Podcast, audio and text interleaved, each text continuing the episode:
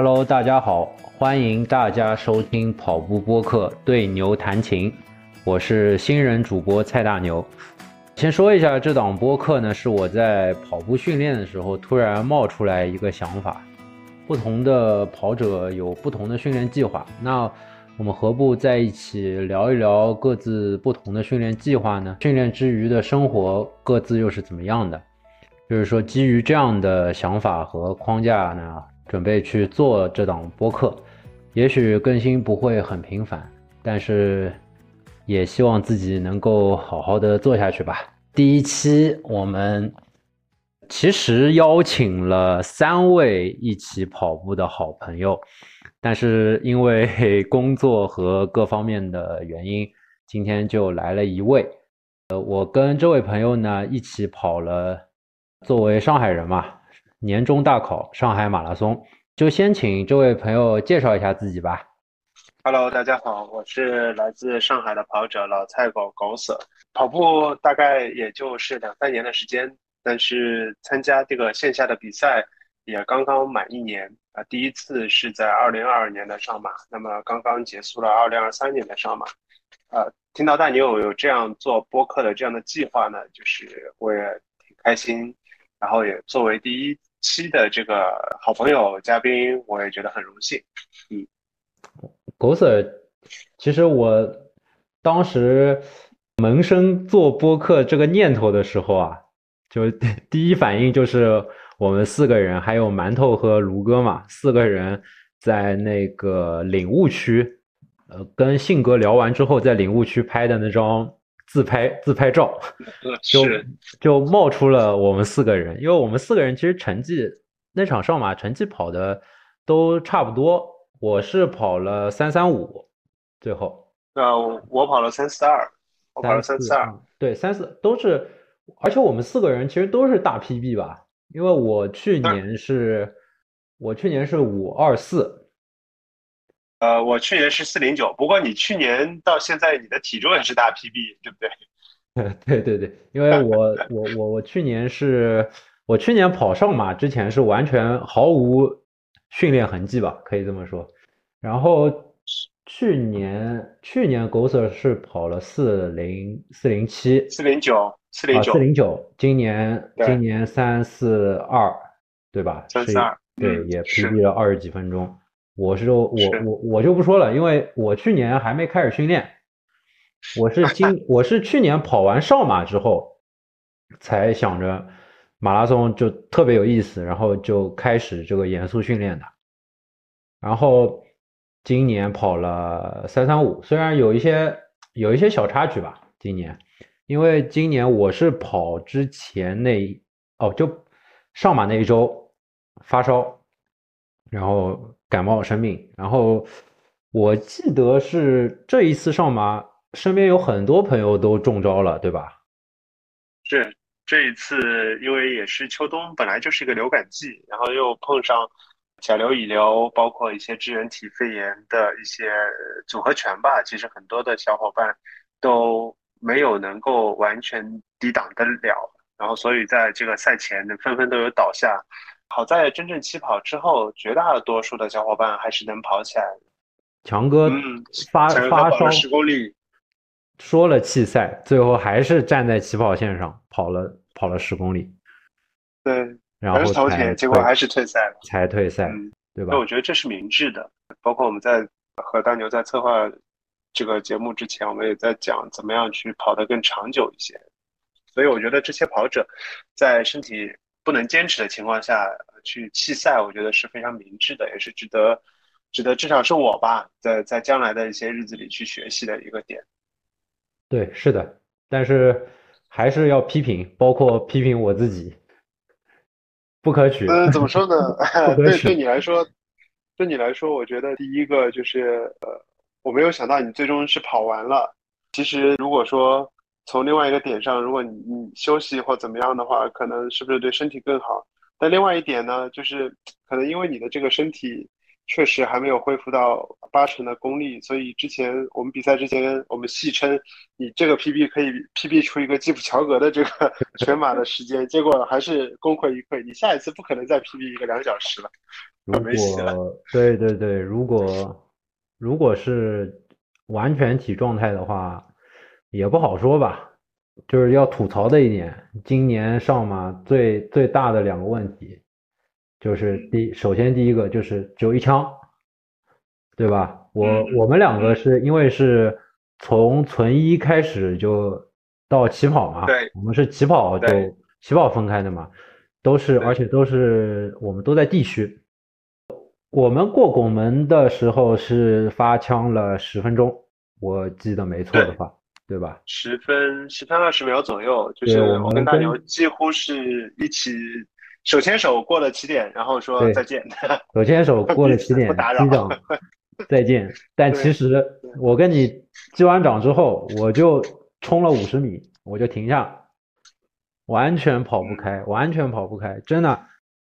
这对这一点是非常的非常的离谱，非常离谱，因为确实地区起跑会有。会遇到这个问题，一枪一枪起跑的话会遇到这个问题，而且地区赞助商名额的小伙伴未必说实力就是对很差的嘛，甚至有很多破三实力的水平的小伙伴都在地区，指望着一场比赛能跑一个好成绩，后面能有一个好更好的分区，但是如果是像今年这个情况。根本跑不开。对，我觉得我是在第一个弯道，也就是在新开河那边之后，我就几乎就放弃了蛇形走位，因为我觉得第一来说，蛇形走位对我来说可能耗费体力会比较大，耗耗费的这个精力、注意力也会比较大。第二个呢，可能会造成不必要的一些碰撞和冲撞。第三个呢，呃，可能也是跟我的一个配速策略有关，我不着急于一开始就进入我的这个巡航配速，所以呃前三公里，我甚至于想把它作为一个这个热身的一个补充，在后面慢慢的跟着，然后再去呃最后一点，其实我觉得这跟我的心态也有关啊。其实我没有把这次上马呃目标定的非常激进，所以呢我在地区出发，我甚至于可以认为。啊，我一路上可能能超过一万多名跑者，那我的心理优势就就挺大的，所以我一开始选择了就是不是特别激进。啊，当然我们就我在这里一定要实名去吐槽一个点，就是说在我们的四公里处，在我们的那个九江路那儿，对吧？对，九江路那个路口，突然之前四车道变两车道，对，甚至于出现了这个人停下来只能走路的这样一个情况，而且从事后从疫区。有一些这个跑者发来的视频来看，其实那那个时候到后面也有打也打开了，所以呢，当时我们就很懵啊，这个这个点到底是你是封着好还是打开好？其实后面看看，其实啊，我们希望上马的组委会在明年可以把这个路口彻底打开，能够去避免这样的一些拥堵或者是更严重的一些事情发生。就对这个就特别危险。但是你其实你刚刚说的那个起跑起跑慢一点的策略是对的。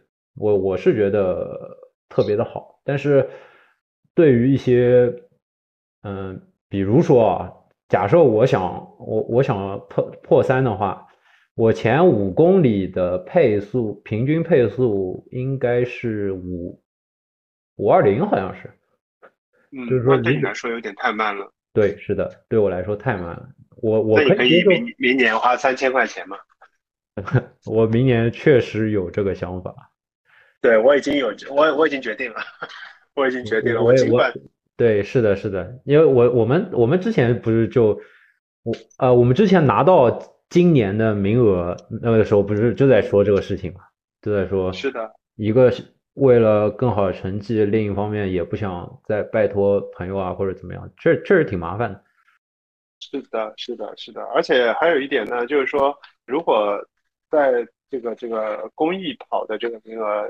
会有一个比较好的点，就是说，呃，可以从起跑开始就稳住自己的配速策略啊，只要不上头，只要不被精英带走你的节奏就 OK，而且会影响很多的事情，包括我们在进站补给的一些策略。因为为什么这次，这次我跟大牛其实腰间都缠了不少的东西，包括我们的这个饮料，包括我们的水，包括我们的能量胶和盐丸。当然，很多的跑者都会自己准备能量胶跟盐丸，因为吃一些熟悉的东西。对肠胃比较好，但是为什么我们还要带水带饮料？就是我们担心，如果在某一个补给站我们变道变不进去，或者说，是的，呃是的，人群在那边拥塞的时候，我们可能就过了，我们就就不进站了，我们就吃自己腰间的这些补给了。但是如果说未来我们能够有机会站在这个慈善的名额这边去起跑，那我们可以至少把水去去掉，因为其实水是很重的东西。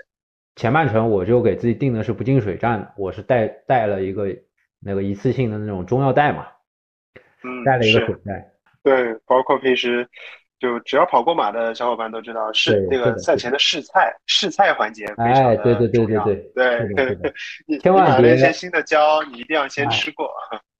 这次我我逢人就讲，我这次吃的挺好的。这次我带了七根胶，啊带了七根 sis 的胶。呃，我来我来展开讲一讲哈，带了嗯三根 sis 的黑胶，在比赛前大概啊十五分钟，我先那个磕了一个双双倍的是吧？那个黑胶我记得。双倍的，对对对。然后在那个十公里和十七公里的时候，我吃了两根等渗的，然后在二十四公里的时候又吃了一根黑胶，然后后面大概就是越来越近，呃，大概是大概五公里到六公里左右，我就再吃一根。其实到最啊后啊三十九、四十的时候，我我最后又把最后一根吃完了。哎，我其实也没。对，其实最后那根吃不吃其实无所谓，但为什么我要吃呢？就是我觉得这个东西呢，我不可能把它捂了三个多小时捂热，我再带回去吧。然后哎最后两公里就我还想再轻松一点，对不对？其实就然后我就把肚子饿了对吧？对，其实闲着没事做，因为跑累了的肚子饿了无聊的。我是在对三十八嘛，我为什么我为什么记得我吃那根胶是三十八？因为我是后面其实是掉速了嘛，因为咳嗽实在扛不住了，嗯，后后面就降速跑了。三十八的时候遇到童老师，啊，对，三十八还是三十九吧，然后他就他他认出我了嘛，然后给我加油，然后我是我就是过了他的过了过了他那个地方，然后把我身上最后一根急油给吃掉了。这里要吐槽一下童老师。其实我我我让他出门的时候，那天是这样的，童老师是跑了那个健康跑，所以呢，呃，这里要注释一下，童老师是我的家属啊。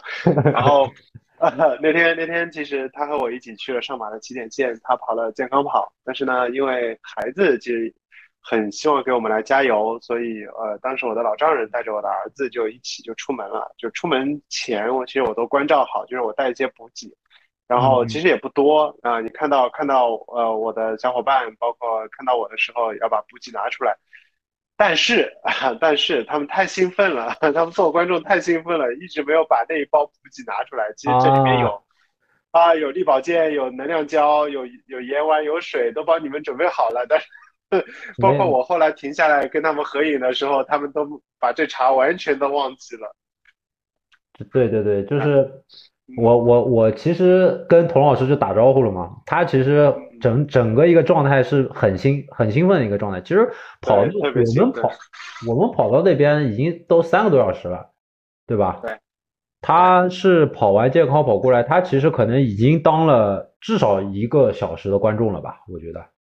啊，二十十七，二十七我也见到他了，二十七我见到他，他没有，我叫他了，我喊他了，二十七嗯，他他应该是很懵的状态。对对对对赛前他跟我讲是到二十六，其实我跟他约好的，包括跟牛夫人 都约好是二十六，结果到二十六他又进不去，所以他就选择了二十七，然后在二十七和三十九当中打来回。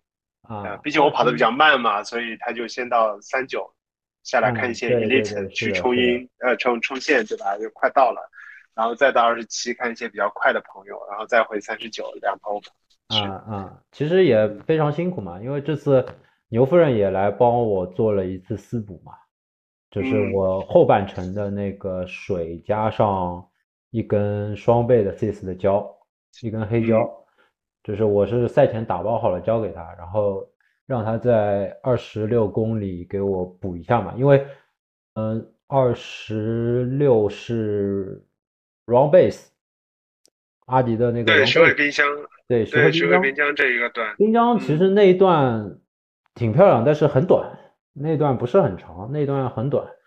然后呢而，且出入口有点窄，对对对，是的，是的，那个但那个地方还好了，那个地方因为已经基本上跑开了，身边都是嗯差不多配速的人了，所以状所以状态还好。呃，在滨江那一段呢，有有一些那个加油的小分队，其实氛围特别好，他就到了其中一个一一个一个小分队的队伍里面，然后站在边上，然后跟一个拿喇叭的，就是加油的一个大叔 说明了来意，那个大叔就把喇叭给他了。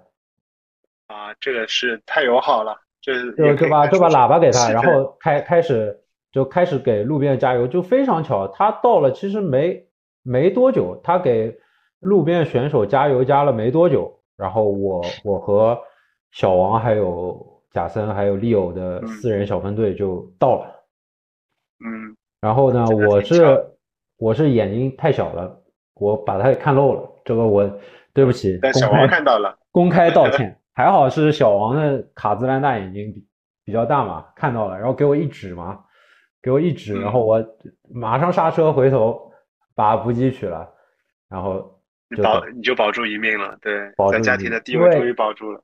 二十五公里，你记不记得啊？那个是唯一的呃 CIS 能量胶的补给站啊，我看到了，我看到了，但是但但是因为变道过去。可能要拨开人群，所以我是的，是的，是的，那个站我也放掉了，因为我就想着二十五哦，二十六我会有一个这个加运动饮料，所以我没有进那个站。当然，我我我是觉得说，就是二十五那个站点的能量胶补给非常的，我没记错的话是非常充足，大概有四张桌子，每张桌子上都摆满了。CIS 能量胶，一边是黑胶，另一边是等渗。但是我又同时看到了很多人，对，然后是的，这是第一眼是看到 CIS，第二眼看到很很多人，第三眼我就看我自己前方的路，我就 心想说，我也不去了。是，我的我的身上挂的也挺满的。对，因为一般像我们如果要跑成绩的话，像路边的或者说比赛比赛赛道上的这种能量。能量胶的这种补给点，一般是不进不会进的嘛。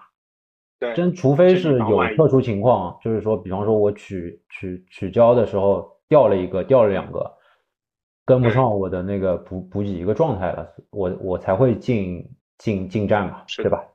一般是不一般是不会进。下来去都会有风险。因为我我们都是补给策略前期都已经规划好了，所以不会进这个站。但是确实，我觉得这一次。上马这个 SIS 的补给站还是做的不错的。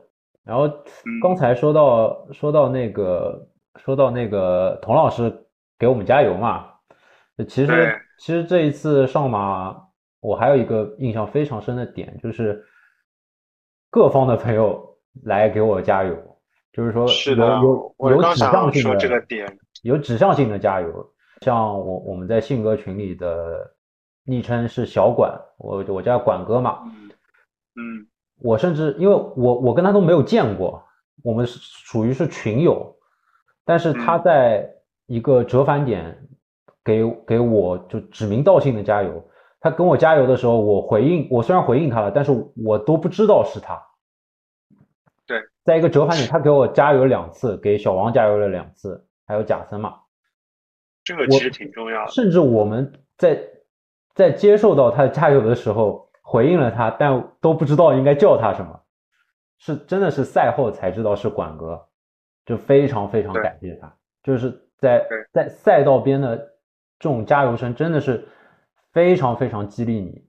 是的，就像就像刚才我一直很有感触啊，就像啊牛夫人在二十六二十六公里的时候给你递一支胶，给你递饮料，其实你说这个一支胶和一支饮料。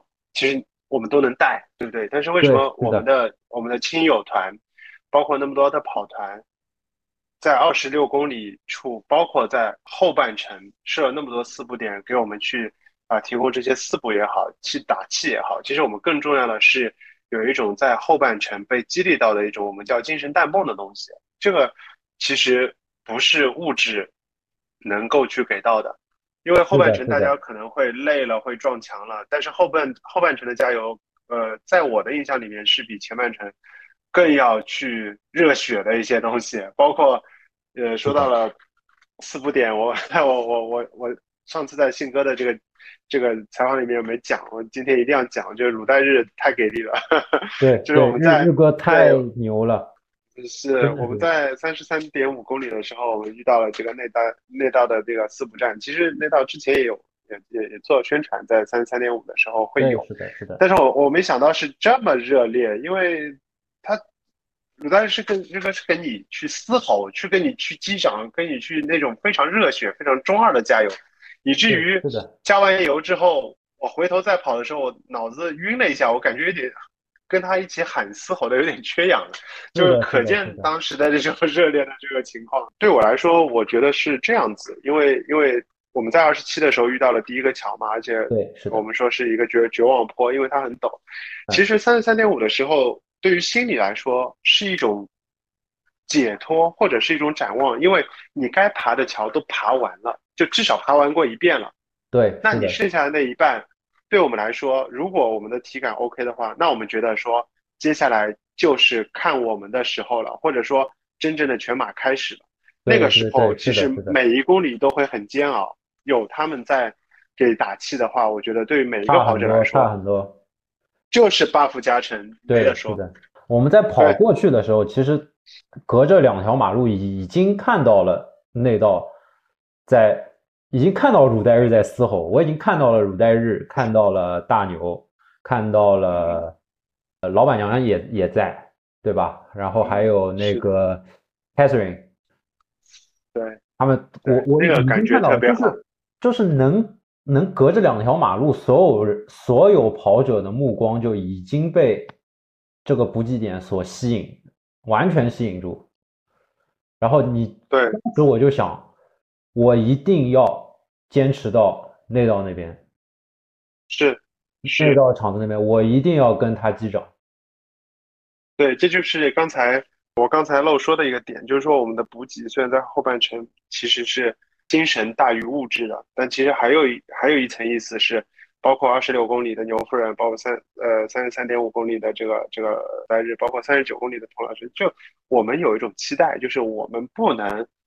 怂掉，或者说我们不能去放弃，因为前面有我们想见到的人，他们在等着我们。对，这个非常非常在等着我们。对，真的真的很重要，这真的很重要。还有后面索我索康尼的小伙伴，嗯，也他们也在也在等我，也在等我。所以当时会有会有一个这样的信念，你你就你就是要继续跑下去，你不能走。我要。但是我们我们不大建议。其他的小伙伴 一边咳嗽一边还跑，对对，这个 这个确实不推荐啊，批评批评批评批评，确确实是有问题。包括这次，其实我在我在最后，我在最后呃，其实有一些在抽筋边缘的这个样子嘛，其实会有，但是但是后面我一直去稳着自己的配速没加速啊。这里打个括号，就是四十二公里之后，其实在那个进冲线之前的几个弯弯绕还是。还挺纠结的，为什么？对对对，是的，是的，不能再直一点吗？对，这这次这次冲线，哎，其实对我来说感觉是非常好的，因为我们嗯，基本上就是跑进，虽然没有真的跑进体育场，但是离体育场不远，对吧？就是有点像，有点像跑跑进体育场。那毕竟，希望有一天可以。那个八万人现在是没有跑到了嘛？确实非常好，感觉完全不一样。我冲线之后。一度哽咽，一度哽咽，然后跟那个志愿者在那个发奖牌的说谢谢的时候，我我觉得我的声音都有点不一样。呃，因为去年其实没有健康跑嘛，其实整个人数也没那么多。然后其实去年也还有一点是，可能八万人的这边的这个建设还没有完全做好，所以到后半程的时候有点冷清。说实话有点冷清。关键是去年，去年。童老师两次错过我的途经点，所以最后见到他是在我领完东西出来之后才见到他和孩子们。所以呢，这次整个一个感觉就是我什么都没有错过。然后我，而且我面我我面对了我面对了这个桥的时候，我记得大牛那次跟我在浦东滨江的时候，他配死我在训练的时候就说的说，如果如果在呃爬桥爬坡累的时候，要接受能够降速。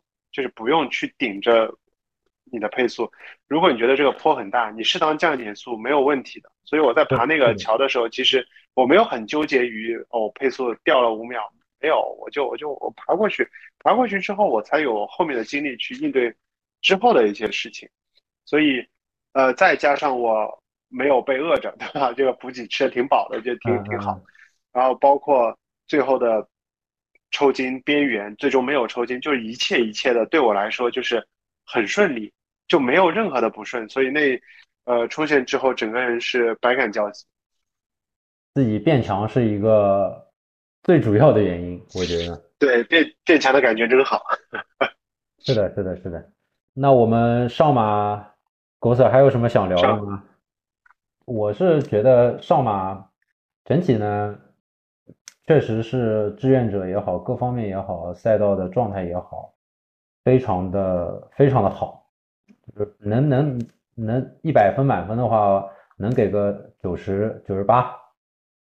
九十八，呃，我们还是希望拿他能够继续进步，继续给 那不是给了两分的空间吗？对吧？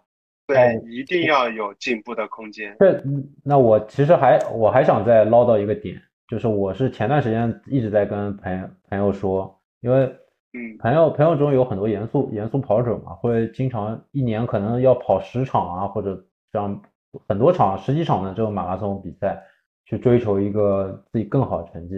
但是我想说的是，现在越来越多的马拉松其实变味儿了，对吧？哎，变味儿了。而上而你你想上马这次健康跑一万八千个人，其实我是觉得这是非常好的一个点。啊，对对，你说这个点我我对吧？同意。有有这么多的健康跑的人，你马拉松的初衷，你办比赛初衷到底是什么？对吧？是我觉得是让更多的人就是爱上跑步这项运动。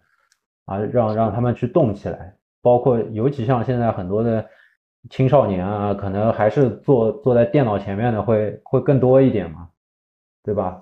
对，希望希望更多人跑起来。那那我觉得健康跑的名额应该更多啊，健康跑的人应该更多啊，对不对？你对我认同你的观点。你跑全马的人多，这个有啥用呀？你激励带动不了新的人去。去跑啊！新的人不能一上来就跑全马呀，对不对？是的，我认我非常认同你的这个这个这个点，因为我也觉得，就是说我去年第一次跑上马的时候，就非常非常感动，因为很多的路啊，平时我们都是在上学上班的路上，对坐公交的时候、打车的时候才能，就真正的健康跑，就是对跑在像静安寺的那个大十字路口，我我站在马路当中。然后面对那个摄像师，我觉得太牛了吧！我记我有一天会在淮海路上跑步，我有一天会在静安寺跑步，就是这种感觉。是的，对吧？是的，呃，而且而且健康跑的话，如果能让两万多，包括一些孩子们，如果能从外滩的金牛广场，对吧？然后去去跑，去在这一段路上去起跑的话，其实感觉是不一样的。然后，呃，我还有个点就是说。呃，我们把全马或者半马跟这个健康跑融合在一起的话，其实它的气氛比单单去举办一次健康跑，我觉得气氛也是不一样。是的，是的，是完全不一样。只不过健康跑可以稍微再隔个十分钟再开枪。对，这个开枪开枪不说了，这个肯定是 我觉得是一个扣分项，但是健康跑我觉得绝对是一个加分项。然后名额甚至可以再更多，就完全没有问题。我觉得这一点是上马做的非常好的一个一个点，是的，可以或者可以说是一个榜样吧。就希望一些这是很精，这是很精彩啊，或者说很打动人的一个点。对，然后还有就是，请专业选手不要参加健康跑，他跑六公里，那三分配把我们给拉爆了。那也挺难的，我我知道是有人的，我知道是有人的，对，就很多。高保里面，对吧？对，有很多，但是因为毕竟没有名额吧，对吧？实在中不了签了。对对对，可能也是。上马上马，大家大家都知道中签比较难，还是对。这个一年嘛，攒个三千块钱应该不是什么难事。对，这个一我，对，而且而且作为作为上海上海本地居民来说。就是我，我跟童老师也在商量这个事儿，就是说，其实对我们来说，如果去呃其他的城市去参加一次全马比赛，那基酒对吧？包括一些花销，可能也不止这个价。而且你说三千块钱有一个有一个呃白金标的一个赛事的一个体验，而且能在上面体验到很多的服务，我觉得是值得的。慈善名额的话，会有像赛前的参赛包，包括存衣，然后后面的更衣，一些赛后的赛事服务，这些也是也是一个点嘛。而且做慈善，做慈善也也是一件好事嘛，对吧？所以话说话说，所以我这样去讲慈善的好处，会不会明年大家都去抢慈善，搞得我们抢不到？我们还是不宣传了，再宣再再宣传，再宣传，我们可能就抢不到它了。先先先，我们先我们抢到再说。对，是的。好吧，那我们上马的故事就聊到这儿，然后好，就是上马后面。我们还有什么比赛？还有目标赛事这样一个吧。那我先说一下，我是上呃上马是上上周嘛，对吧？我们录这个播客的时间是十二月六号，今天是星期哦哦，今天不好意思，今天星期三了。对，上马已经过了两周了嘛。然后我是上周周末参加了月山上海。给大家可能有不了解的小伙伴简单介绍一下，就是它是一个人车接力赛，然后这次的呃比赛地点是在海南的起点是在文昌铜鼓岭风景区，终点是在万宁万宁的神州半岛，然后总总的一个路程是一百六十三点七公里，然后是五个人，然后呃五个人接力，然后一个人跑，四个人在车上。这样子接力接力接力，然后我总共是跑了四棒，然后跑了跑了一个全马的距离。其其实故事还挺，其实故事还挺多的，但是这个展开说可能可能要开又要开一期新的。这个我我就我就简单说一下这个说一下这个赛事，因为我是总共跑了四棒，然后我们队是出发的比较早嘛，是晚上的二十三点。然后我还有，因为我是队长，然后我还有这个开车的工作，算每一棒到达的时间嘛。那个晚上全部都是一直在下雨，每一棒都在下雨，高温高湿这样一个状态，要让我的队员去注意保暖啊这一些。所以我是从那个呃，应该是周五一号的半夜九点钟，晚上九点钟开始到。周六就是一个通宵是没有睡过，嗯，那个很辛苦。而且我我跑的第一棒是晚上的两点半开始的，我跑的第一棒，我看我的那个净吸心率都高了很多。其实怎么说，其实我们后面会聊到，你说上马毕竟是一场全马，在全马之后，马上紧接着下一周的周末又是跑一个这样通宵的一个。总距总里程在全马，但是可能比全马更累的这样一个赛事，挺挺辛苦的。当然了，这个赛事了解了解很开心的，对吧？对对对，了解我朋友的时候，其实跑的很开心，因为五个人一个一辆车，然后一个通宵，然后还有一些其他的队伍跟其他队伍在不停的做做一些互动，然后整体的风景非常的漂亮，整体这个。比赛是很有意思，但是从我们训练的角度呢，这样跑一场其实是很很很伤身体的，可以这么说。因为其实从其他的一些媒媒媒体啊，包括一些呃 B 站、小红书也一直在关注月山向海。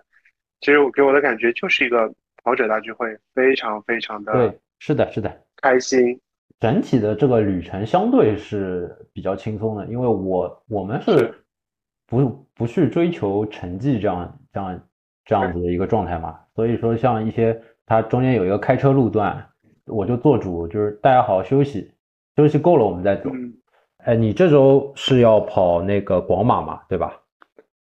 对，因为广州马拉广州马拉松也算那个呃国内四大马关之一嘛，嗯，报报看的心情去报了，那中了，中了之后呢？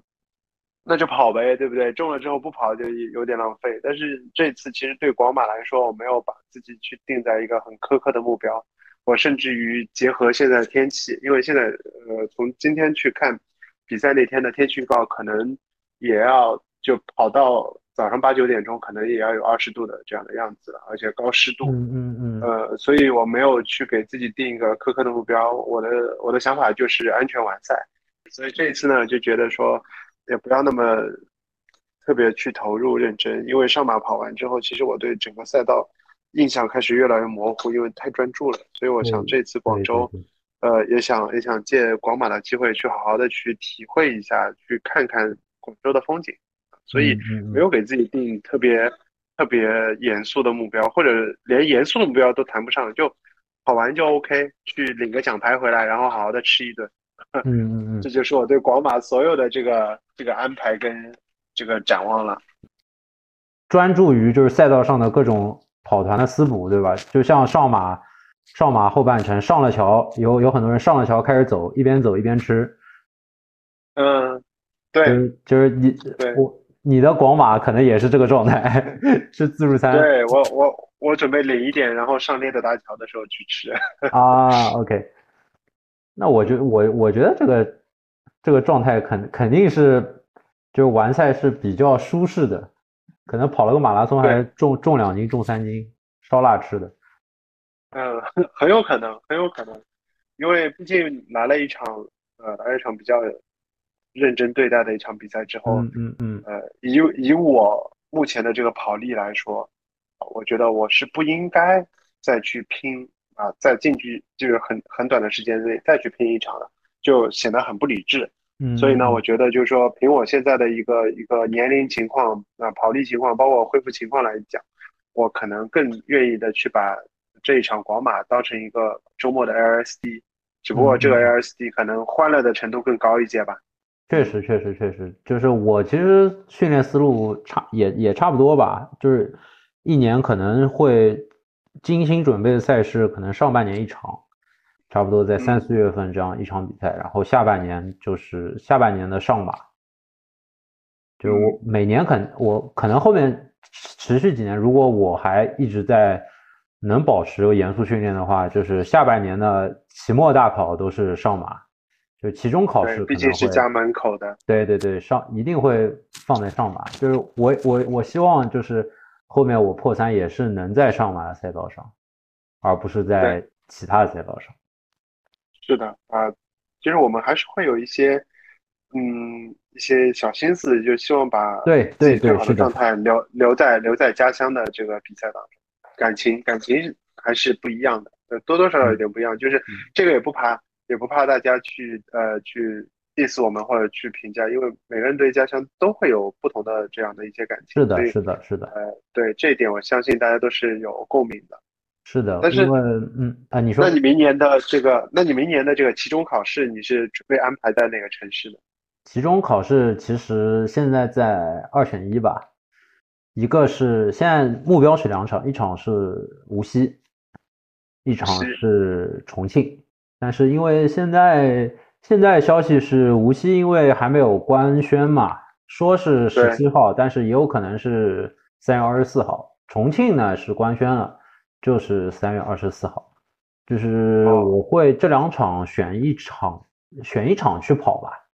选一场，当然，如果你们前提是中签，中签，前提是中签，而且我现在的想的是重庆可能可能性会更高一点，因为重庆首先第一个中签难度会低一些，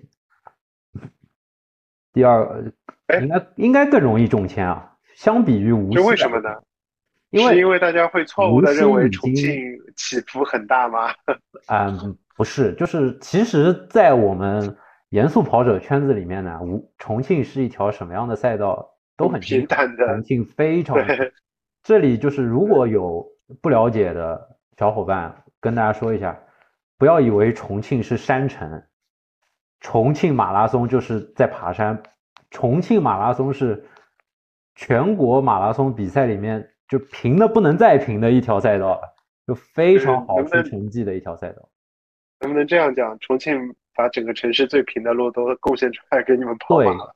对，你你可以想象想象一下。呃，当然了，呃，我有我有一个朋友在群里就是留下了一条留言，他说：“重庆能找出四十二公里平路吗？我不信。”然后我结果结果人家找出来了。不不不，我后来去看了一下嘛，他确实没有四十二公里平路，它有其实有两处折返，然后它的起点和终点都是那个海棠海棠公园，它起终点是一个地方，就。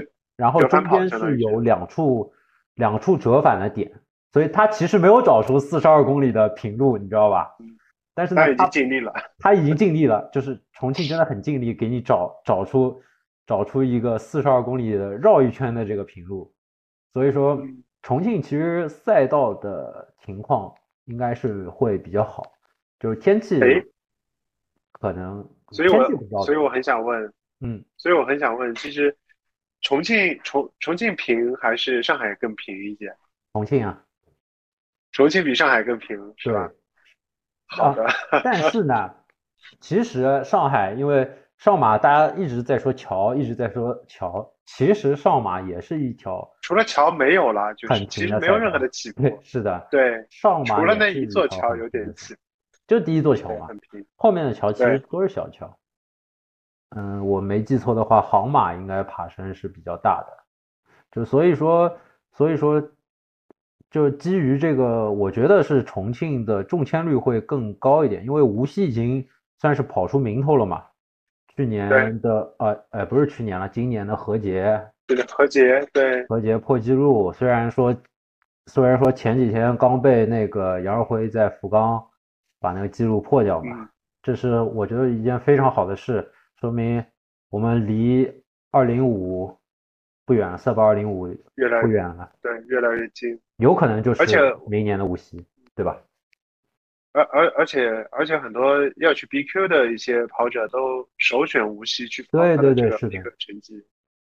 我说你这样一说，其实我我我我这边已经其实买了三月十七日无锡的这个酒店了，已经提前订了，虽然现在哪哪天这个这个比赛都不知道，因为无锡。也也纳在我明年的计划里，但是没有纳在我的期中考试里面。那你期中考试会跑哪一场？我，对，我的期中考试会三月三号的这个东京马拉松。这里一定要说，这个作为一个，呃，我在报东马的时候，其实就是只跑了一次去年的上马嘛，对吧？就是当时报名的时候没有其他成绩，然后就中了狗屎运，中了狗屎运就中了。呃，中了之后，其实。你就很兴奋，兴奋之余就觉得，就是说，至少我在明年三月份这场东马就不能出状况，至少要，嗯嗯，就尽力嘛，对不对？就尽力嘛，就就能能跑出国的机会其实不多，但是如果一旦能去的话，我觉得，嗯，希望自己能在那一场当中跑得比较好。那如果参加无锡的话，那可能我会有另外一个目标。无锡的话，因为我我可能把童老师骗过去，然后去 pace 他。那如果是这样的话，可能我的责任更强一点，但是身体压力应该就没有那么强。嗯嗯嗯。但我估计，因为这次东京马拉松我也报名了，也没有中签。我其实，哎，我这么一想，好像今年我所有报名的全马一场都没有中啊。其实少马也没中嘛，少马也没中，广马也没中。是的，是的。然后深圳我也没有中。西安我也没有中，都是靠北马也没有中，靠贵人相助，全全部都没有中。然后东京马拉松我也报了，也没有中。嗯，但是我们其实明年很难中了。信信格群里有非常多的朋友中了嘛，包括信格自己也会去嘛，他也会组成一个像小分新日漫谈的一个小分队。对，如果大家还有其他朋友就是呃也也也中签了这个东京马拉松。想找一个组织的话，就是欢迎联系那个严信信哥，嗯，对，可以可以一起去东京，有一个有一个照应。然后这次去去东京的东京马拉松的话，因为呃六大六大满贯嘛，赛道整体的状态应该是不错的，我觉得。呃，我看了一下地图，折返会挺多的，因为毕竟东京这个城市。也是这个土地利用率也是也是比较繁华，对对，所以整个赛道来看，其实转折挺多，然后折返也挺多。但是，呃，我不是很了解，因为我也没出去跑过。但是听说东京的这个服务啊赛道的这个这个组织，包括志愿者都是都是很认真，很认真，然后服务也会很贴心啊。这个去体验一下吧。对我来说，从我个体来说，因为我从来没有去日本，就是去旅游或怎么样的，嗯嗯，所以呢，从我个人来说，我就去体验一下。然后从从一个跑者角度来说，能不能呃看看就国外的比赛和中国的比赛会有哪些不一样？嗯嗯，去看看我们的一些，我不能说我们的组织组织方会比他们差很多，但是我觉得在群众基础这一块儿，其实我们还是有一些需要加强的地方。对，是的，呃，可能从杨少辉这个点这个点来看的话，你说 Sub 二零五。还远吗？可能就是明年无锡了，对吧？没准没准明年无锡，还没准不是何洁，不是杨少辉，不是丰沛友，对对吧？又冒出来一个新的人，嗯，把这个反正不是你，也不是我，不是对对，可能可能可能没准会长呢，对吧？一个冬训也练得特别好啊，会长也会去跑广马，对吧？我记得零零一号他是。对广马，对广广马，他是一号嘛？啊，我肯定是看不到他，他我我在 C 区，他人家在第一排。你就好好吃吧，主要你主要是我就好好吃，主要是吃，主要是烧腊，主要是烧腊，这个你得跟陈哥这个好好讨教一下。那我们就过这个话题吧，然后聊一聊我们应该是上周对吧？上周是上马后的一周嘛？对，上周是上马后的一周，上上马后一周你。跑了哪些课啊？你训练计划大概是怎么样一个计划？因为你是上马上马后一周，然后等于是两周之后跑广马嘛，对吧？差不多是两周的一个调调整的一个状态。你大概是怎么跑一个怎么跑上周的课？其实其实其实上周上马跑完之后，整个人其实状态不是特别好。呃，有两个原因吧。第一个是跑完之后当天没有好好休息。那没有好好休息，其实原因非常简单，是因为女儿发烧了。嗯，那那天其实为了比赛嘛，四点钟起，然后跑完之后回去也没睡午觉，就直接洗了个澡，就陪女儿去这个医院去就诊。然后这段时间正好又是一些秋冬流行病的高发，所以在下午我回到家大概已经十二点半，吃了一口，一点钟陪她出去挂号，然后再去。做一些呃验血啊，去配药啊，等待排队啊，等到全部挂水挂完，回到家大概已经晚上十点多了。所以那一天其实没有休息好，没有休息好。大家众所周知，其实跑完全马之后，人的抵抗力会下降。所以对，是的。尽管戴尽管戴着口罩，其实我感觉还是会有一些感冒症状。就从那天可能也是一个起因吧。嗯嗯。那另外一个呢，就是没有做的特别好的是。其实跑完全马还是特别像我这种跑力不是特别强的小伙伴，其实还最好能够休息三天，去让自己的组织啊、细胞啊，包括一些去进行一些修复。但是也大家都知道的原因是，跑完上马的跑完全马比赛之后，其实整个人的精神是特别兴奋的，对，就就会特别觉得哎，我又我又行了，对吧？我又膨胀了，怎么样的？所以所以。其实我就乖乖的在周一休息了一天之后，周二我就我就出门跑步了。就出门之前，我是告诉自己，我就来一个七分配，慢摇个三十分钟，然后就就 OK 了。但是那天，因为童老师现在开始严肃了嘛，那刚才也提到说他准备明年的无锡了，所以他那天的课表是十公里。嗯，然后他说他能他能够迁就我，但男人怎么能轻易被迁就嘛，对不对？虽然他被。他虽然他的配速不快，所以但是那天我就完全打破了自己的计划。嗯嗯，就刚才说到七分配的三十分钟，结果是六分配的这个一小时，也就十公里就陪他一起跑完了。然后周二、周三、周四连续三天，嗯，都是这样去跑掉的。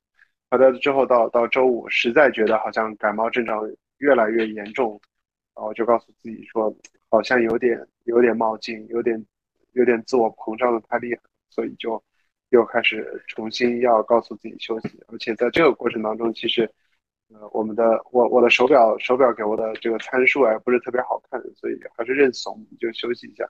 但是现在反过来看，先反过来看，如果我能在这个跑完的当天有一个充足的休息，包括跑完之后至少能够完全的休息两天，第三天用一些交叉的有氧训练，比如说骑个车啊，或者去拉一个划船啊，或者去游泳啊，或怎么样去进行一个渐进的一些恢复。可能我这一周啊已经比较好的去跑课表了，但是呃没有如果，对吧？由由于上周这个三个十公里加上周末又陪童老师跑摇了一个半马之后，其实这一周整个状态就相对来说比较差。嗯，这这个这个这个是我需要反思反省的一个点，去 就是我抛个砖，就也希望就是其他的一些小伙伴不要啊犯犯我这样同样的一些错误吧，就是不要高估了自己这个心理上和身体当中这个巨大的一个落差。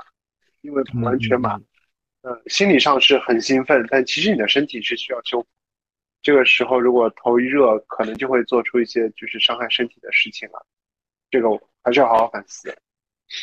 嗯，是的，是的，我是我是觉得跑完这个全马之后，包括包括我，因为我是跑的时候，其实跑之前因为发烧嘛，然后跑的时候身体状态也很差，一直在咳嗽。虽然说我跑完。上马，我其实腿啊什么没太大的感觉，嗯，包括心肺可能也还可以啊，心肺呃心可能还可以，肺不是很行，肺是因为 一路一路一路咳嗽，这个肺可能不是很行，但是整体我其实那一场上马跑的，呃肌肉也没有太大的感觉，心率也是相对比较稳的。不是很高，然后我就是也是周一休息了一天，周二就去跑了。但是我我跟你可能不太一样的一点是，我是跑之前就开始生病了嘛，然后慢慢慢慢后面再恢复。当然了，就是我我现在啊也不是现在了，就是我其实跑前我也知道，如果我不跑这个上马，我肯定会恢复的更快。当然这个就就就是我们还是我们之前说的，就不建议大家说。在身体状态不好的情况下去跑马拉松这样一个极限极限运动，马拉松是是一个极限运动，大家一定要一定要就是有敬畏之心，没有这个长时间训练，千万不要说贸然尝试，对吧？然后那我们我们接着说，接接着说这个训练，就是说你因为在那个跑完马拉松以后，因为女儿发烧的问题，在医院其实。可能已经有一些症，有一些那个轻微的症状了，但是没有注意到啊，或者说没有重视，然后还是去跑。虽然说跑的速度不快嘛，但是跑跑的每一步，每一步都是一个负荷，对吧？嗯，就是在增加你的身体的一定的疲劳程度。就是我们其实一直在说，就是说，呃，感冒了或者怎么样，你你即使是简单的感冒，有很多朋友可能。感冒了啊，不不要不能中断自己的自己的课，我跑量跑量不够了或者怎么样啊？呀，我我就是感冒流鼻涕没事的，我还是出去跑。那但是你其实跑的每一步都在增加你的负荷，让你的身体的抵抗力变得更差。你在跑完之后，身体的抵抗力是最差的时候，这时候你对其实最需要的就是休息休息再休息。是的，对吧？是的。其实我是觉得说你你你上一周你上一周如果能好好休息，可能三天，就是让自己身体完全恢复过来，再去跑步的话，再去跑步的话，应该会状态会更好一点，感觉会完全不一样。对对，感觉会是的，是的，我是我是跑完那个上马之后呢，呃，虽然一路都在咳嗽，但是我休息了一天，那天周一嘛，周一休息了一天以后。人整个人的状态其实恢复了，恢复了不错。因为我其实整体肌肉酸痛几乎就没有。我我那天跑完之后，呃，滚了一下泡沫轴，拉伸了一下，就基本上到周一没有什么肌肉酸痛了。因为毕竟那个配速对我来说是比较轻松的一个配速，所以我在周二，我周二就跑了一个，我记得应该是一个十公里的节奏。虽然我有点冒进感觉，我我我这个节奏配速也不是很快，就四三零的配速吧。当时跑这个呢，有有两个原因，第一个原因是确实上马没有跑爽，嗯，啊。然后能够理解。第二个原因是因为收到了一双新鞋子幺六零 X 三点零 Pro，所以要测试一下这双鞋子。一穿上这双鞋子呢，你想慢不下来了，你想跑五分配你都跑不了。你迈出去第一步能理解，就是四分多的配速，你想慢慢不了这双鞋，这双鞋太激进了。所以呢，就是当时第周二就跑了一个十公里的节奏，然后周三是跑了一个一小时轻松跑。我差不多是呃在周三那个时候症状。完就咳嗽的这个症状完全消除了，基本上是算是好的差不多了。但其实周二那个节奏跑，我是觉得，呃，应该再跑慢一点。然后这就是很多像我们这样的一些跑者会犯的问题，就是说跑太快了，是吧？对对对对，是的，是的，确实确实那天我跑完确实觉得自己跑快跑太快了，而且跑完我一直在。咳嗽，然后我周四就休息了嘛，因为周四我就飞那个海南了。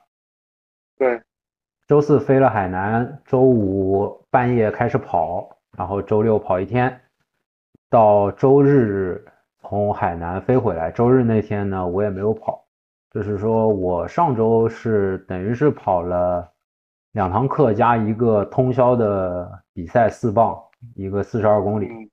跑了，跑了，消耗非常大。对，其实就是我等于背靠背跑了一场比赛，甚至第二第二场比赛的这个消耗比第一场还要大，不仅仅是身体上的，还是精神上的。这是我其实我在赛前是没有考虑到的，因为我我我我只考虑到说四磅每磅可能十十公里最最多十五公里，并不是。对我来说，并不是一个什么很难的事情，但是我其实忽略了其他一些事情所带来的隐形负荷，包括像开车，包括像你是通宵跑比赛，包括说你是高温高湿，你全程在雨战，然后对你还要照顾队伍里的其他人，照顾队伍里的各项事务，在那个其他事情里面形成了很多的隐形负荷。其实我们，其实我们两个。这个上上马之后的调整周期都做的不好，都有都有都有各自的问题，有各自的原因，其实确实做的不好。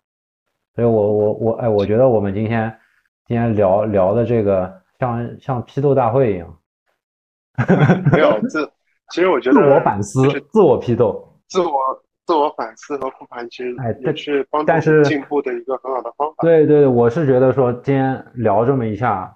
确实，确实好像找到了一些好，找到了一些问题。那我们后续的训训练中，那个课表啊、计划可以更好的去做一些调整嘛，对吧？是的，就像刚才提到课表的话，我记得黑影黑影说过一句话，就是跑什么课表不重要，跑完能够完成课表才重要。然后如果发散一点的去说，能跑一个职业运动员的一堂的课表不重要。你能跟下整个周期才重要。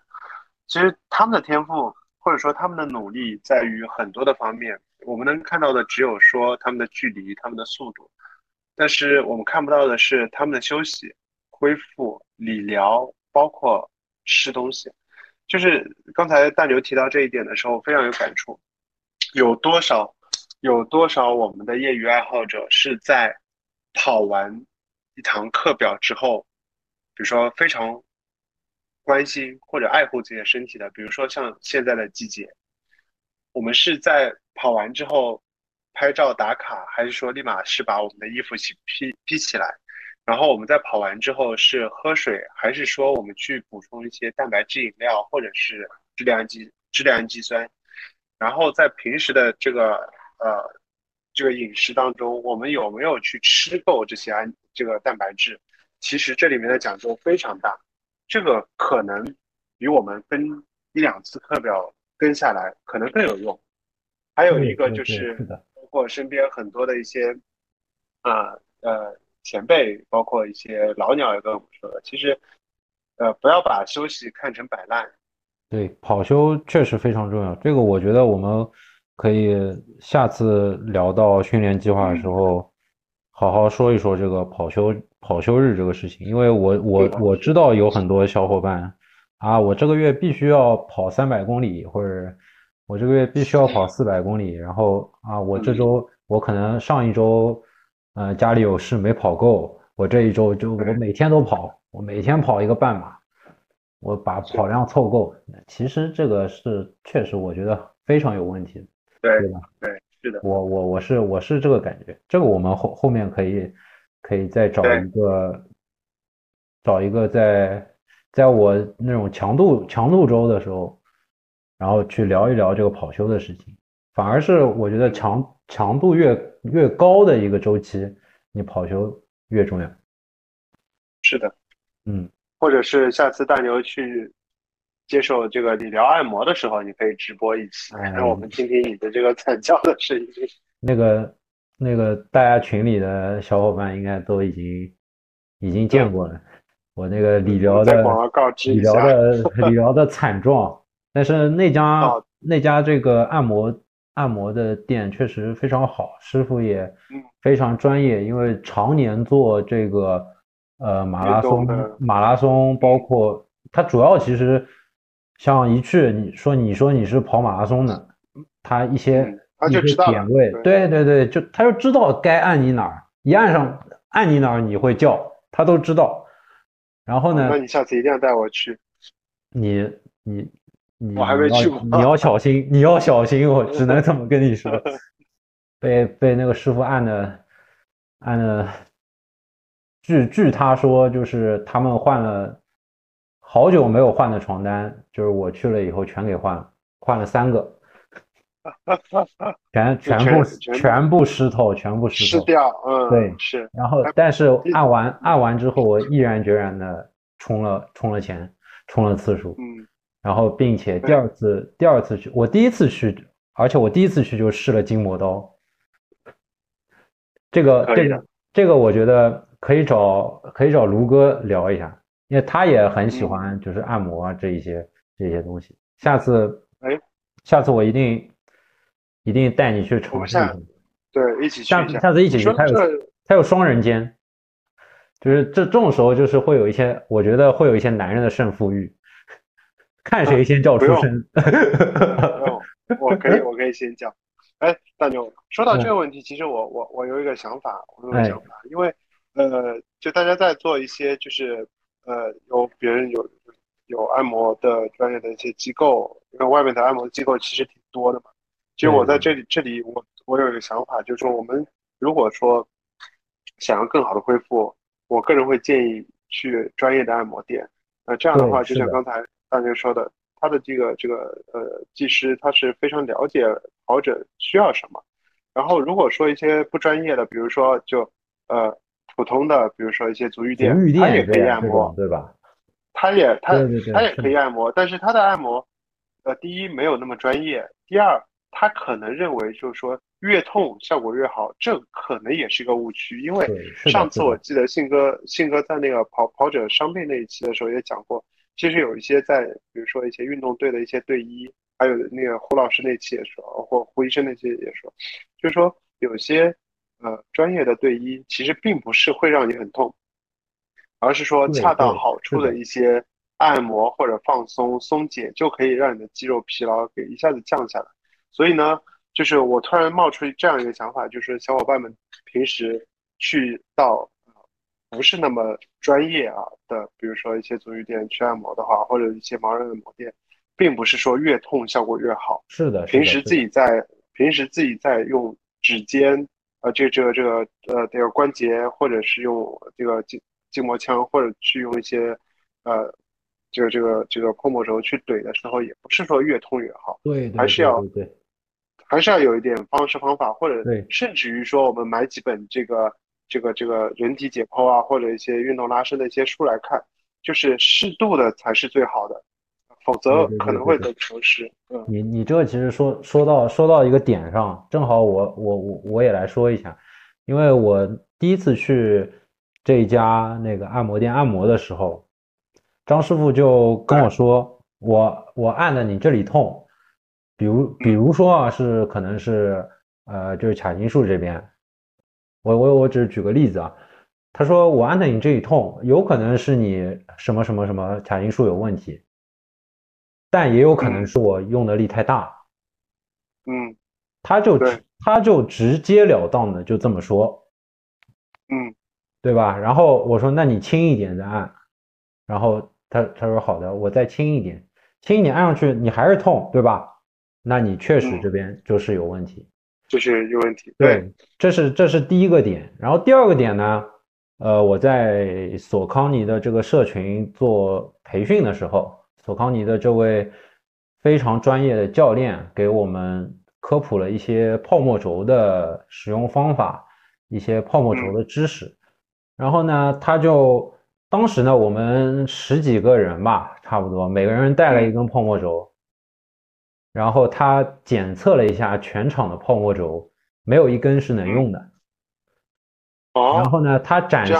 对对对，他展示了他那根泡沫轴，那根泡沫轴呢是，呃，品牌是 Rumble Ruler，可能嗯。我这个英我英语不太好啊，发音可能有一点问题，但是就这样一个品牌，然后呢，我们去试了一下它的泡沫轴，它的泡沫轴比我们的泡沫轴软很多很多，嗯但是呢，你放到你没有松解好的位置，你一样还是疼的。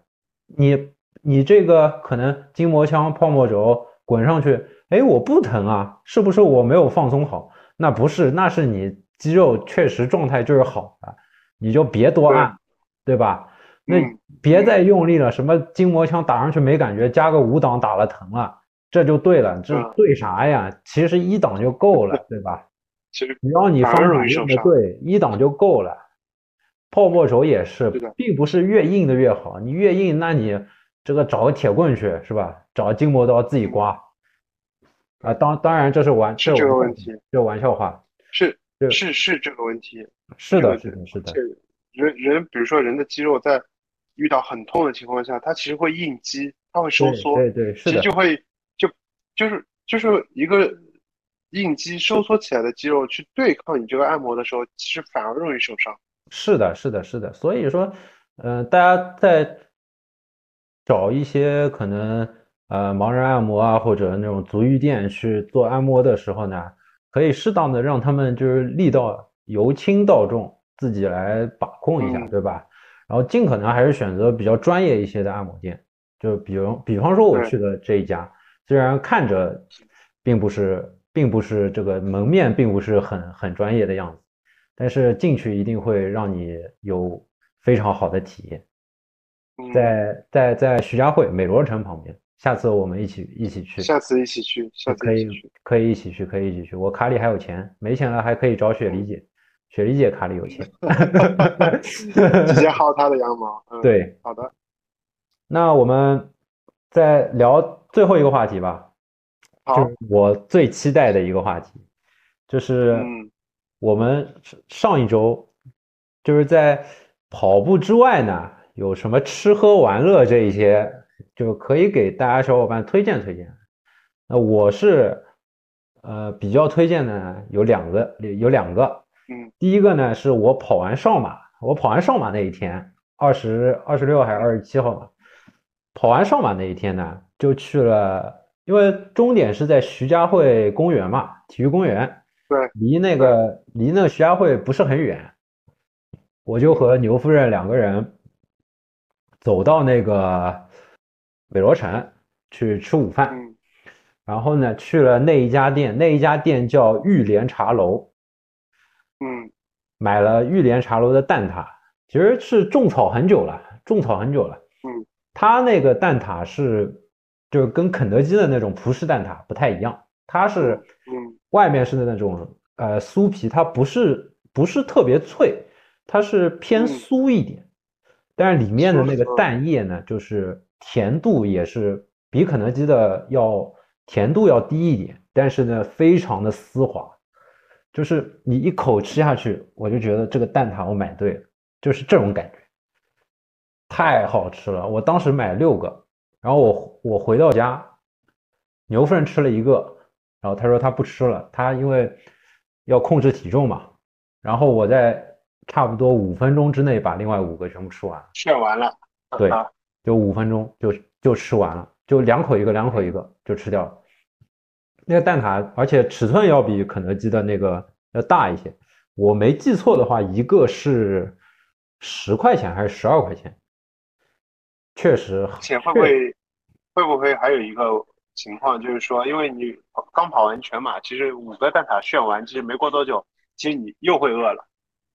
不是，但是呢，这饿饿不饿呢，不影响它就是味道好，你知道吧？就嗯，这个全马没有影响到我的味觉判断。嗯，但是这个蛋挞我是我吃到现在反正是排第一的，肯德基已经被远远甩在后面了。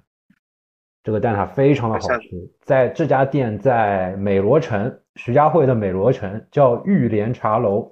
他他家是有点偏港式的，他有一些还有一些饮品，但是呢，他的这个饮品就不是很推荐，就很港式的那种红茶，那种柠檬茶那种，这个就有点有点有点小一般，有点小一般。但是它蛋挞我是非常推荐大家吃的。然后，那我觉得这个蛋挞就可以纳入到下次按摩之后的这个这个营养。对对对对对对对。他家的这个蛋挞销售模式我是觉得不错的，你可以预约时间段，就是他是比如说啊，你现在是一点，你想你想去买这个蛋挞，他是会比方说一点到一点半你可以买这个时间段，然后一点半到两点你可以买这个时间段，就是去排队的，对你选这个时间段，然后付钱买好，然后在。这个时间段去取餐，这样它就可以分流嘛，然后做做一些限量嘛。就基本上呢，你在周末的时候，你可以在两个小时之后的时间段都是能约到的。所以就是我们去按摩，按摩之前把这个蛋挞点好，然后按摩完出了一身汗，然后去吃蛋挞，就差不多这个流程，就一件一件这个。这个叫这个叫一站式，对吧？嗯，一站式服务，一站式把把这个蛋挞的蛋挞加这个按摩全部搞定啊！应该再加一个，再加一个那种早上周末早上跑一个这个 LSD，对吧？然后去按摩，然后再再加个蛋挞，就很完美。今今天一天你都会非常的愉快。对吧？听上去就很诱人，听上去就很诱人。这个下次必必须约一个，好吧？必须约一个。对对，必须约一个。然后还有还有呢，就是我在岳山上海这个店呢，在海南，就是可能很多上海的小伙伴吃不到了。但是呢，我必须要说，没有一只鸡能活着离开海南，好吧？就就像没有一只鸭子能活着离开南京。我在文昌。就随便找了一家这个路边的店，他那家店非常的小，就有点像我们现在路边那种沙县的那种那种门面，非常小。嗯嗯，我们五个人点了三只这个文昌鸡、盐焗鸡，三只啊，一开始点了两只，然后十分钟，十分钟两只鸡就吃完了，就没了，嗯，就就没了，就剩两个鸡头，鸡头都不吃。特别好吃，它是就是那个鸡皮啊，它是它有点像那种就叫花鸡那种，然后它端上来是一个纸给你包着的，然后你把纸撕开，那个油油脂那个鸡皮都已经粘在纸上了，就油脂已经全部流出来了，然后你在分解那个鸡的时候，那汁水就溅出来，就这个状态，非常非常的嫩，非常非常好吃。然后它还有两种，一种是嫩鸡，一种是老鸡。就是我吃老鸡，就我们没有，我们整体吃下来是老鸡好吃。嗯，老老鸡要比那个嫩鸡呢滋味更浓一点，而且它的老鸡鸡肉也不柴，就是也是也是能能能接受的那个程度。所以我们我们后面又点了一第三只鸡，点了一只老鸡，然后。当时我我因为先跟那个一个队友两个人去停车了嘛，然后然后再去的这家店，然后我看他们三个人已经把那个两只鸡已经拆解差不多了，然后桌上还放了一碗粥，一碗白粥。我说你们这个吃鸡为什么还要点个白粥？他说这是店店家送的，哎，这是店家送的。就我说，哎，这怎么吃鸡还要配粥？然后我就吃了一口那个鸡，然后就知道为什么惊为天人是吧？就对，惊吃了一口鸡，惊为天人，然后知道为什么要配那个粥了，因为那个它是盐焗的，你知道吧？就是说你如果单吃会有一点咸，单吃一口会有点咸，配那个白粥就刚刚好，真的是刚刚好，那一口白粥，一口一口鸡。然后你可以把鸡鸡皮或者那种鸡肉就扯下来放到那个白粥里面，然后它你的粥就会飘上一层的鸡油，就这一口下去就很很很绝很无敌，就是完全你能感觉到它没有用什么特殊的烹饪手法，你知道吗？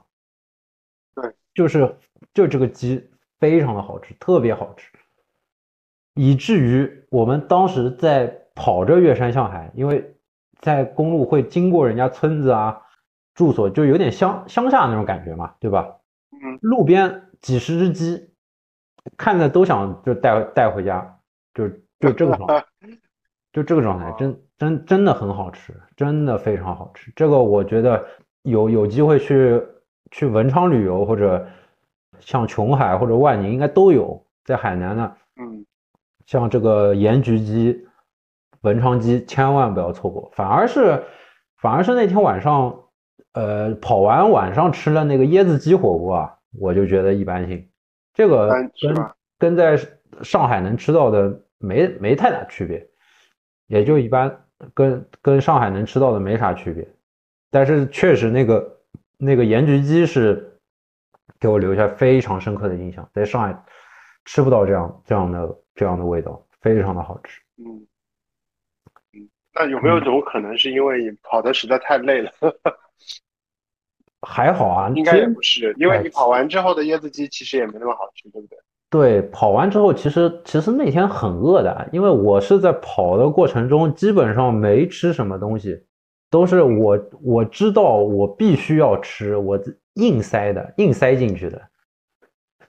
所以我跑完其实是其实是很饿的。我因为那个呃，月山上海有一个赞助商是正大食品嘛，在跑完的那个摊位，呃，跑完的那个终点过了拱过了拱门以后，它的一个展台，它就是排了一排像自助餐一样，你可以随你可以随便拿，要要多少，这这个这个志愿者会给你多少。当时我就装了满满一饭盒，然后大概在五分钟之内就吃完。真的非常的饿，非常的累。那那那个状态下，我都觉得那个椰子鸡一般，那它就是真的一般了。那是真一般，对吧？那那是真一般，所以我就我就觉得那个椰子鸡可能一般。我觉得跟上海吃到的没啥差别。那狗 Sir 有什么上周有什么吃吃喝玩乐好店吗？可以给大家推荐一下。上周上周其实还比较少。因为老是被小王安利吃那个胡记锅贴，然后就找，其实对，但是可能我去的时候不大运气不大好，应该是这一锅卖剩的最后几个，所以有点凉，有点凉。然后因为它也没有没有这个能吃的嘛，所以我们相当于打了个包走了，走了十分钟找了另外一家店坐下来，所以可能它的底也没没有非常脆，所以。这一次呢，就觉得就是前面一些因素加起来，也有可能那家店不是小王吃的那家店，所以可能没那么好吃。那反而我要说一些说一些甜品店。那甜品店在深圳。那呃，因为我在深圳、上海两头跑嘛，所以我在深圳加入了一个 IOC 的跑团。这里一定要隆重的去推荐一下这个 IOC 的跑团。这个跑团非常的和谐。卷有卷的跑法，然后快乐有快乐的跑法，然后其实每周中的这个强度课的跑完之后，我们都会去找一家甜品店去去去腐败。那其实，在呃广东很多的，就像就像你刚才说的，没有一只鸡能活着离开海南。包括其实像广州啊，像像一些呃潮汕地区，包括像清远，是吃鸡的非常好的地方。那其实，在深圳的话，有很多一些糖水铺、甜品店，也是非常好吃。这边我就先推荐两家吧，因为，呃，我们跑完之后经常去吃。一家是在蛇口的一个百草堂，它时间开的也比较久了，啊，以往都是要排队一个多小时才能吃到的。现在好一点了，它有个公众号，可以在公众号上先下单，然后你慢慢的过去。啊，对，下单到能吃到大概也是一个小时时间，但是。好过在那边等嘛？啊，对的。然后，对，另外一家店叫十一水牛奶，这个，这个这个这个糖水铺。这个这个这个我我看到过，我看到过你发图。对对，看到过你发图。对，在都忍忍不住。就是在群里，就是就是我们练完了，可能在那边是吃吃吃泡面或者在吃香蕉的时候，就 是看到群里一碗一碗那个有点像像像鲜芋仙这样的一个甜品。对对，然后就看着非常诱人，然后我们就会在群里打问号。对，而且因为因为南方嘛，就是在深圳其实，呃，说实话，在深圳跑步训练其实也是比比较磨人的，因为它对对对温度比较高，高对温度比较高。但是呃，它的好处是你跑完之后，其实你还可以坐到糖水铺去吃碗冰的，呃，对肠胃的刺激也没有那么大的影响，包括你。如果穿的不是很多，也不至于感冒，这也挺好。嗯嗯。那其他的话也没有特别多能够能够呃值得去叫出名字的一些铺子吧。其实说白了，呃，广东这边可能好吃的东西也比较多，好吃的广东比较多，包包括广东广东这个这个就是美食之都嘛。但是我一定要这个说一下啊，就是福建人一定要小心。这次广马福建人一样小心，就没有了是吧？对，烂梗烂梗。包括对包括像很多的这边的一些粿条汤啊，包括一些就是正宗的龙江猪脚饭啊，我们叫打工人的饭啊，其实都是都是很好吃的。所以我我我觉得我们这个这个播客，我们最期待的永远是最后一条，吃喝玩乐。这这会成为你这个节目的就是每一期最后的一个话题吗？呃，对，就是它不，它有可能不是最后，但它一定得有。嗯，你知道吧？就是就是说，我觉得也有可能，也有可能有一期只有一个话题，就是吃，对吧？对，如果说，比方说有一期我们这四个人又坐在坐在一起，卢哥也很会吃，卢哥非常会吃，他他非常喜欢。一些上海的面店啊，或者那一些，每次你要看，你要看，我们都是从几斤瘦下来的，对，都是都会吃啊，都是零点一吨朝上的，馒头也很喜欢吃，馒头馒头也很喜欢吃，这这有如果有一天我们四个人坐下来，那就是全部都是吃了，就是训练就是一边去，别训练了，大家好好跟我们一起吃一顿，吃两个小时，对吧？我觉得可以，嗯，我可以可以在 LSD 之后吃一顿，然后再去被摁的哇哇叫，最后打包蛋挞回家。没有，先先摁的哇哇叫，先摁的哇哇叫，LSD 之后先把这个肌肉放松了，然后再好好吃一顿，对不对？我觉得可以，我觉得可以有，我觉得这个安排就非常好。那好吧，那今天反正聊了这么多，时间也也挺久的，我估计。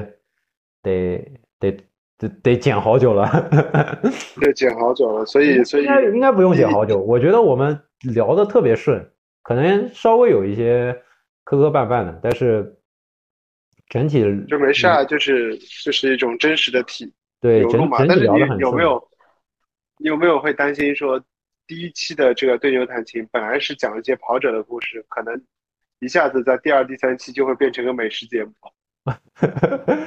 不行，我 我觉得有这个风险。这个就就像什么呢？就像这个，我我举两个例子啊。你说到这个，我就举两个例子。就像我们跑步训练有周期，对吧？比方说四周强度训练，然后接一个调整周。那我们可能四期的这个这个聊训练，然后接一期这个美食节目，对吧？也非常也非常不错嘛。就是有有一个要有一个调整周。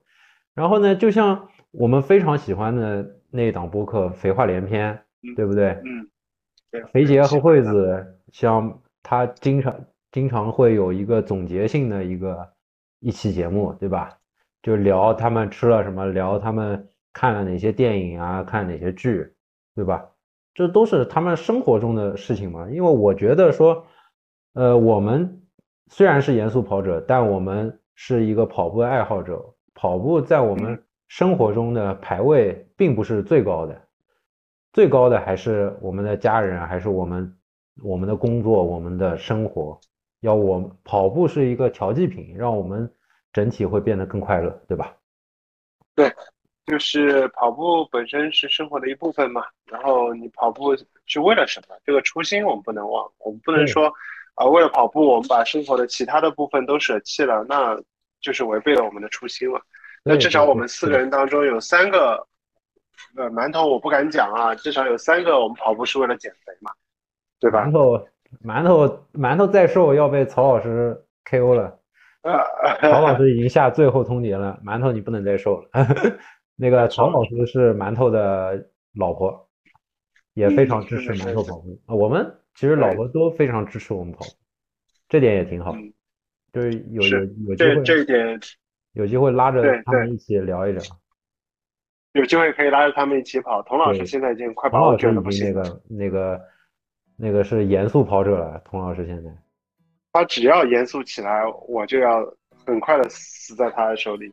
你，你就在家带带孩子吧，对对对，转变一下，对吧？你你也别别跑了，好好好好带孩子。可以可以可以可以。那好吧，那我们今天这一期就到这结束吧。非常谢谢狗 Sir，今天聊得非常的开心。然后谢谢大牛，也谢谢大家收听，也不知道第一期有多少人会听，也谢谢能听到现在的小伙伴们，对不对？谢谢谢谢谢谢大家。借着大牛的这个节目，然后跟大家闲聊一些啊，我们作为跑步爱好者啊，不要特别严肃的在每一分每一秒。我们在训练的时候严肃，我们在比赛的时候尽力，然后我们在生活的时候。就开开心心就好了。呃，应该我相信也是大牛去讲这一期节目的一个宗旨吧。对对对，就是我我我这我这这档节目为什么说又要聊训练又要聊吃喝玩乐？就因为因为跑步不是所有，你的生活生生活的快乐才是你所追求的，对吧？是是没错。那 OK，那就跟大家说拜拜吧。好，大家拜拜。好，拜拜，谢谢狗 Sir，多谢倾听，拜拜，拜拜，拜拜。